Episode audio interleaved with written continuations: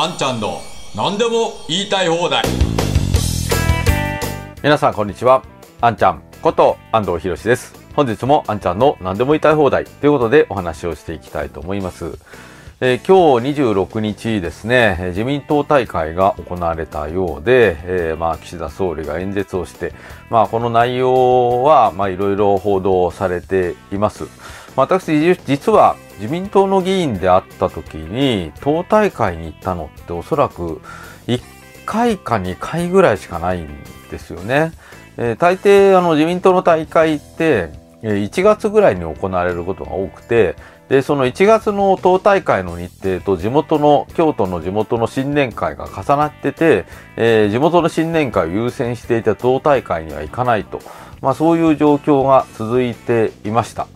で、まあ私自身もあんまり党大会にはあ行く必要ないなっていうか、まあ時間の無駄だなと思ってるところもあって、えー、ほとんど行ってないんですね。多分1回、安倍さんの時に1回行ったぐらいかなという感じで、もうほとんど記憶にもないぐらいです。まあそれほど、なんていうか、党大会に対する熱意とか、なんか思い入れとかそういうものはまあ全くなかったと言ってもいいと思いますね。まあそこでの総裁の挨拶とかは、まあ言ってみれば通り一辺倒のことしか言いませんし、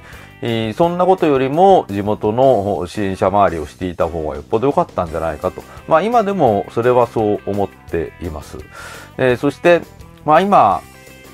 うん野党の側見てみても例えば例えば国民民主党も立憲民主党も党大会をやったみたいですけれどもやっぱり盛り上がってないと思うんですよね。で、えー、まあ統一地方選挙もありますし、それが終わったら今度はいよいよ衆議院選挙だということに、まだ任期があるとはいえですね、えー、次の大型選挙は衆議院選挙だみたいな感じになってきて、だんだんこの政権交代があるならそういう空気が盛り上がっていてもいい、盛り上がっていってもいいんじゃないかと思いますけれども、まあ全くそういう気配がないと。そして、まあ今日の産経新聞の記事でも、昨日かな？昨日かもしれませんが、産経新聞の記事でも、自民党の中で岸田卸の機運が出てこないと、まあ、そういう記事も出ていました。まあ、これも言ってみれば当たり前で、えー、支持率が低いとは言いながら、あ自民党の政権をひっくり返すような勢いは全くないわけですよね。まあ、低空飛行のまんま、このまんま仮に岸田政権が続いて、えー、岸田総理が解散総選挙を打っても、まあ、おそらく自民党勝つだろうと。もうそういうのが規定路線になってますよね。なので、まあ、最悪の場合、岸田さんが消費税増税を掲げて、えー、総選挙をやったとしても、まあ、それでも岸田政権勝つだろうと。岸田自民党勝つだろうと。まあ、そうなれば、消費税増税を公約に掲げて勝ったのだから、堂々と消費税増税ができると。まあそういう財務省が描いているシナリオも現実味を帯びているわけですよ。まあそれだけ野党の存在感がなく、そして自民党を脅かすような対立軸を打ち出すこともできず、うんそして国民はなんとなく不満はあるけれども、まあ仕方がないから自民党と、まあそういう形で消去法ながらも自民党を支持すると。まあそういう構図がまだしばらく続きそうな、まあそういう雰囲気になっておりますね。えー、なので、まあ今インボイスという大きな問題がありますけれども、このインボイスに対しても野党側がもう反対でまとまって大きな声を上げていく。まあそんな動きでもあればいいんですけれども、まあそういう動きもなかなかないと。そして、えー、来年度予算案は着々と粛々と審議が進められて、まあ、もう波風立たないまんま採決に及ぶと。そして可決をされて年度内成立があ、まあ、確実になって、えー、そしてまあ政権政局はそのまま安定していくと。まあ、つまり、まあ、この今の日本のものすごい閉塞感といろんな物価が上がって国民生活が苦しんでいて、全然明るい兆しが刺さない、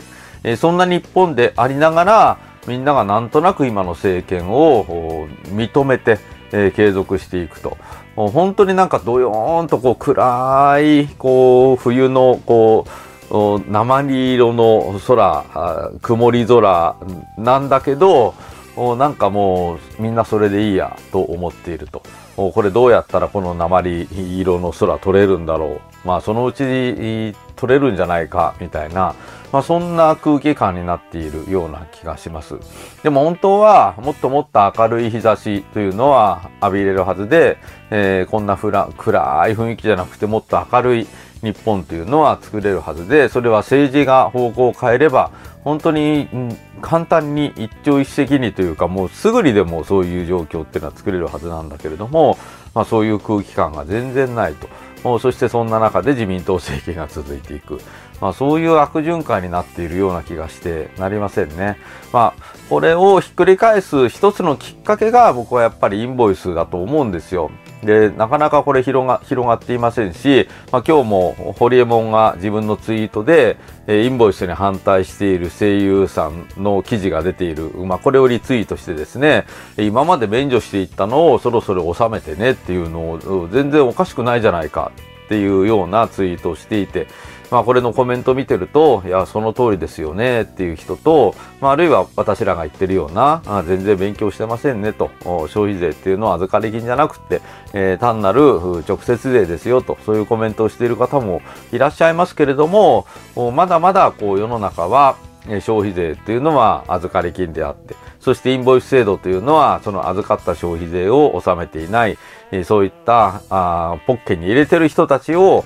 ちゃんと納税させるための正しいというか、あるべき制度なんだ、みたいな、まあそういう意見を持ってる人も相当いてですね、なかなかこれをひっくり返していくのって、まあ大変だとは言いながらですね、えー、このホリエモンみたいな人たちが、声の大きい人があまだまだそういうことを言っているっていうのは、まさに今の日本の病的な部分を表しているような気がします。ちょうど昨日も私、いつもの YouTube ライブやったんですけれども、そこでみんながこうコメントでチャットで書いてきてたのは、池上彰がまた嘘言っていますっていうコメントを本当に大勢の人に書いていただいて、まあどうも池上彰さんがですね、まあテレビで、えー、国の借金が大変なことになっていると、まあそういうことをまたまた間違った解説をしていたみたいですけれども、まあそうやって向こうはテレビとか有名人を使って、えー、政府の借金は危ないとか、消費税増税は仕方がないとか、インボイスはやるべきだとか、そういうプロパガンダを打ってきてるに対して、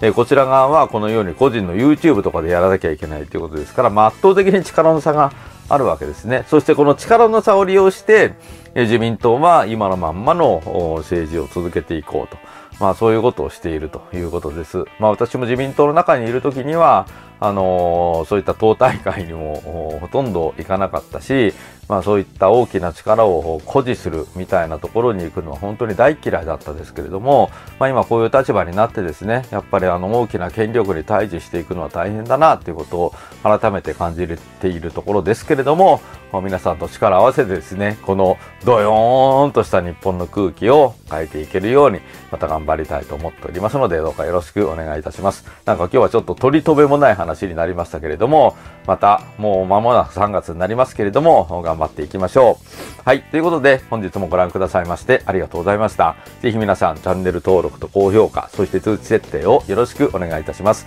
それでは、あんちゃんの何でも言いたい放題、また次回お会いいたしましょう。ありがとうございました。